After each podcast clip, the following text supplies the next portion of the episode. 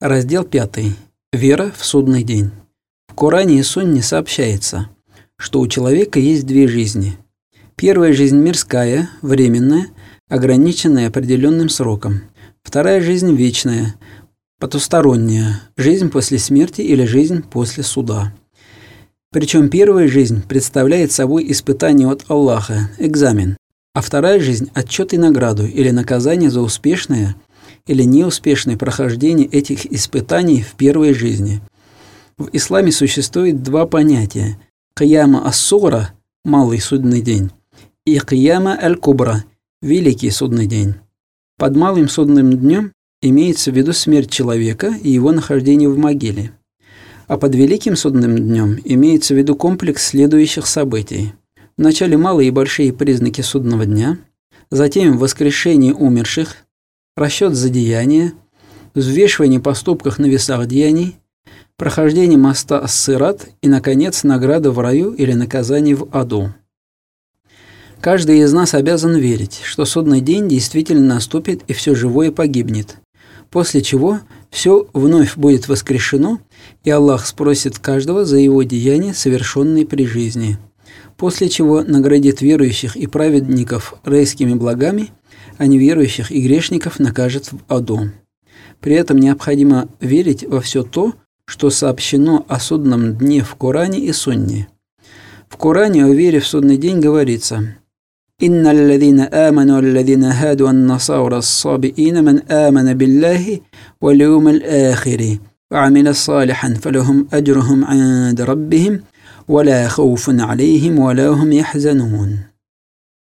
Поистине те, которые уверовали, и те, кто обратился в иудейство, и христиане, и сабии, которые уверовали в Аллаха и последний день, и творили благое, им их награда у Господа их. Нет над ними страха, и не будут они печальны. В то же время в Коране сказано «Ваман якфур билляхи, ва малаикатихи, ва кутубихи, ва русулихи, ва льяумил ахири, факад далля далялям баида».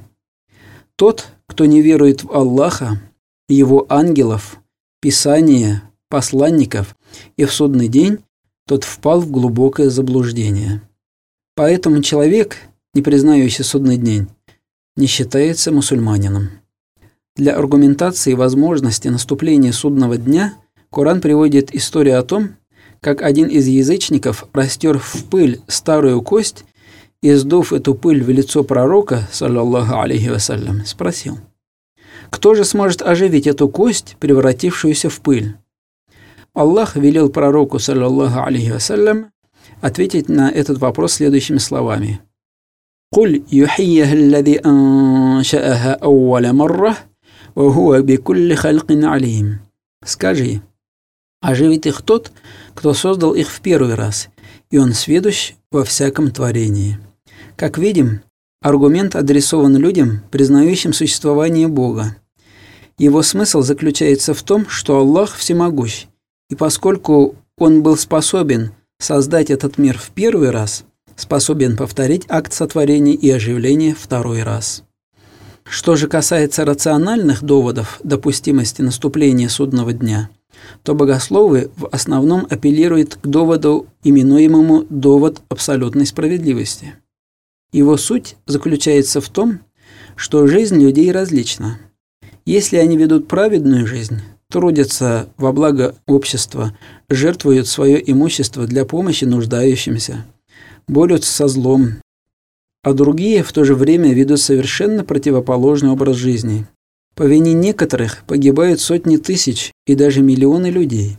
В итоге первые умирают, не получив награды, а вторые, не получив наказания. Здоровая человеческая психика требует торжества справедливости. Чтобы злодеи были наказаны, а добропорядочные люди получили награду. Следовательно, должен наступить момент абсолютной справедливости Аллаха, именуемый в религии судным днем. В данном аргументе богослов выделяет два подаргумента. Первый заключается в том, что справедливость Создателя есть аргумент в пользу судного дня. А второй заключается в том, что жажда человека к справедливости указывает на ее наличие, так же как физическая жажда указывает на наличие воды. Поскольку судный день в исламе отнесен к категории аль-муль знание о незримом, то вера в его наступление считается особо ценной и часто упоминается в Коране и Сунне вместе с верой в существование Аллаха. Исламское вероучение учит, что судный день непременно наступит. В Коране по этому поводу сказано «Инна сса'ата ла'атиятун ла райба фиха, валякин акthара наси ла ю'минун». Воистину, судный час неотвратимо настанет. В том нет сомнения. Однако большая часть людей не верует. Из хадисов пророка Мухаммада, саллаллаху алейхи вассалям, становится известно, что судный день близок. Однажды, выступая перед сподвижниками с проповедью, пророк Мухаммад, саллаллаху алейхи вассалям, сказал, «Он близок, как два эти пальца», и сомкнул указательные и средние пальцы. Но в то же время никому, даже пророку Мухаммаду, саллаллаху алейхи вассалям, не было известно о том, когда он наступит. Коран по этому поводу сообщает. «Куль гуаллади дараакум фил арды ва илейхи тухшарун». ويقولون متى هذا الوعد إن كنتم صادقين قل إنما العلم عند الله وإنما أنا نذير مبين Скажи, Он тот, кто расселил вас по земле, и пред Ним соберут вас. Они спрашивают, когда же исполнится это обещание, если правда за вами? Отвечай, Знает это только Аллах. Я же лишь ясно излагающий увещеватель. Смысл веры в судный день заключается в том, чтобы показать человеку временность его пребывания в этом мире и сосредоточить его внимание на том, как он проживет свою жизнь. Вера в судный день должна ослабить стремление человека к материальным благам, стимулировать его к поиску духовных ценностей – отказу от запретного и добросовестному исполнению божественных предписаний. Что же касается общества, то вера в судный день должна ориентировать его на духовные ценности, социальную справедливость, борьбу со злом, взаимопомощь, социальную и политическую стабильность, очистить его от преступности и пороков. Смерть. Смерть в исламе – это не конец, а начало. Она является событием, завершающим мирской этап жизни человека, вихой, с которой начинается другой мир, другая форма бытия.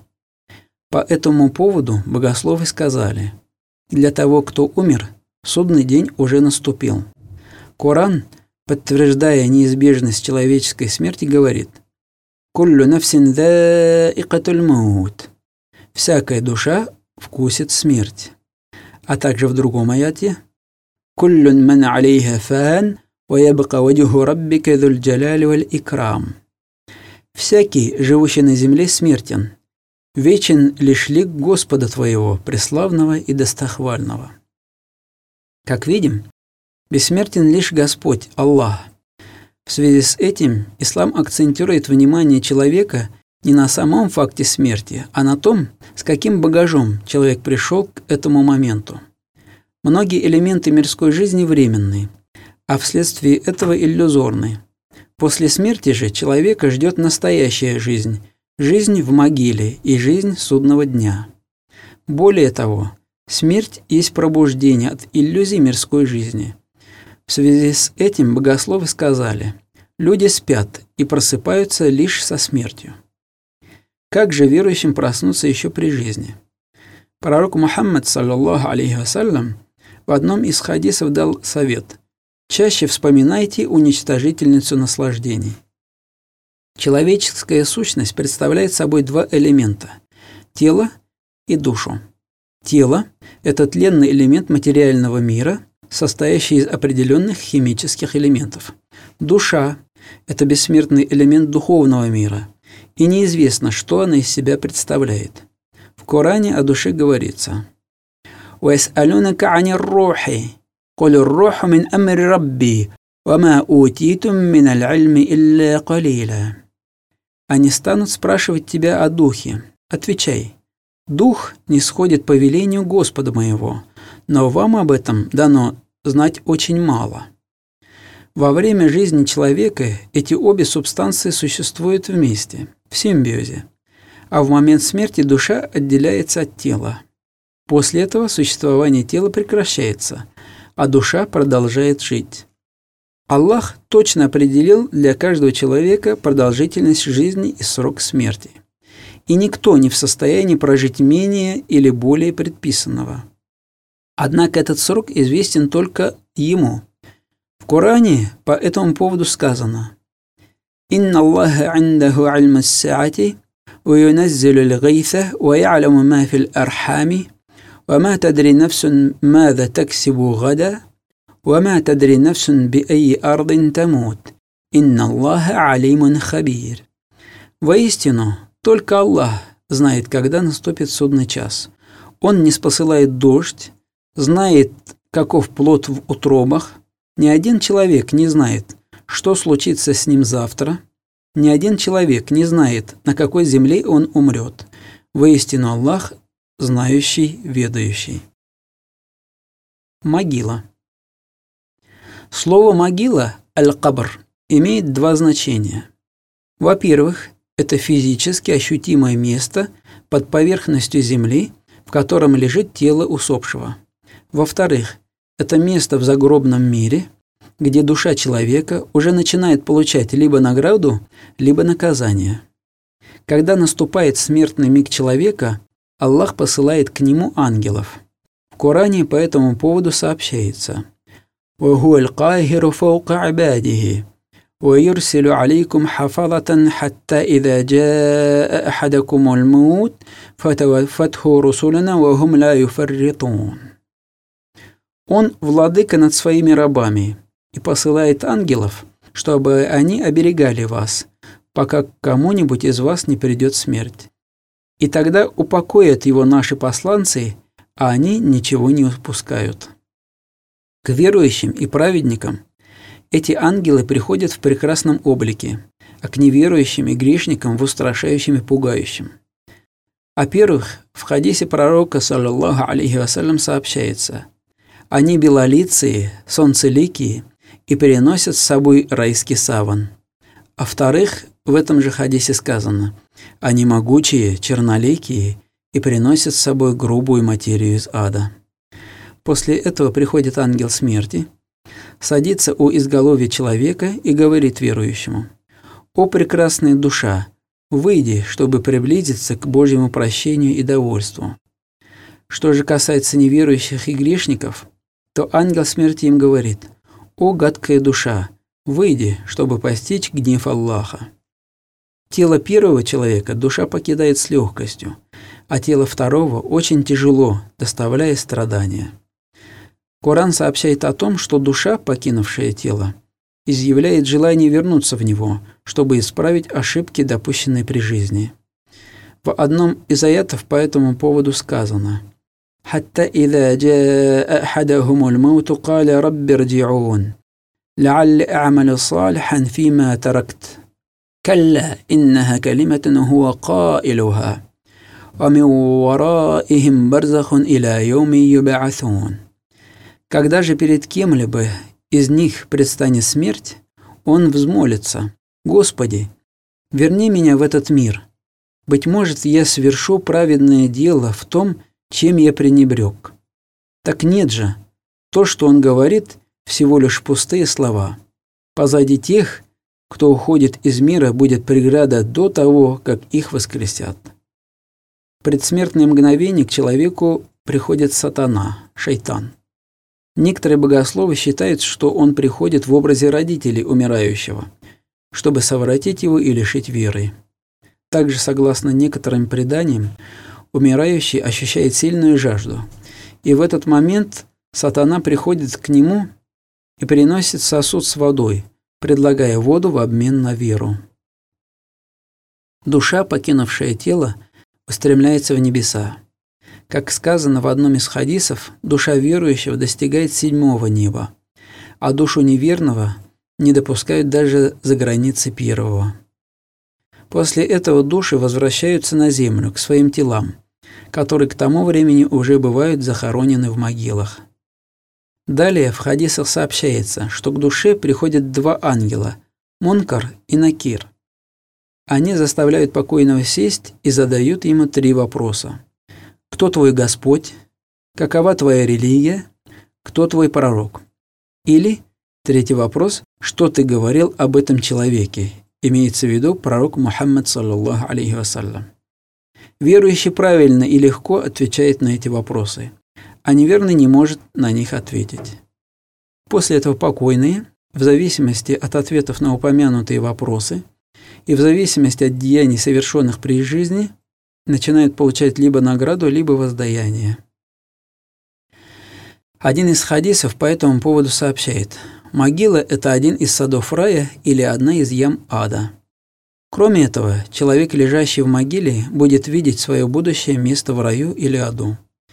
Человек, лежащий в могиле, может знать о событиях, происходящих в мире живых. На это указывает хадис о том, как покойный слышит шаги людей, уходящих от его могилы после похорон. А также хадис, где рассказывается, что пророк Мухаммад, саллаллаху алейхи вассалям, после битвы при Бадре разговаривал с погибшими язычниками – и на вопрос Умара ибн Хаттаба, рады Аллаху анху, ответил, «Они слышат меня лучше, чем ты, но только ответить не могут».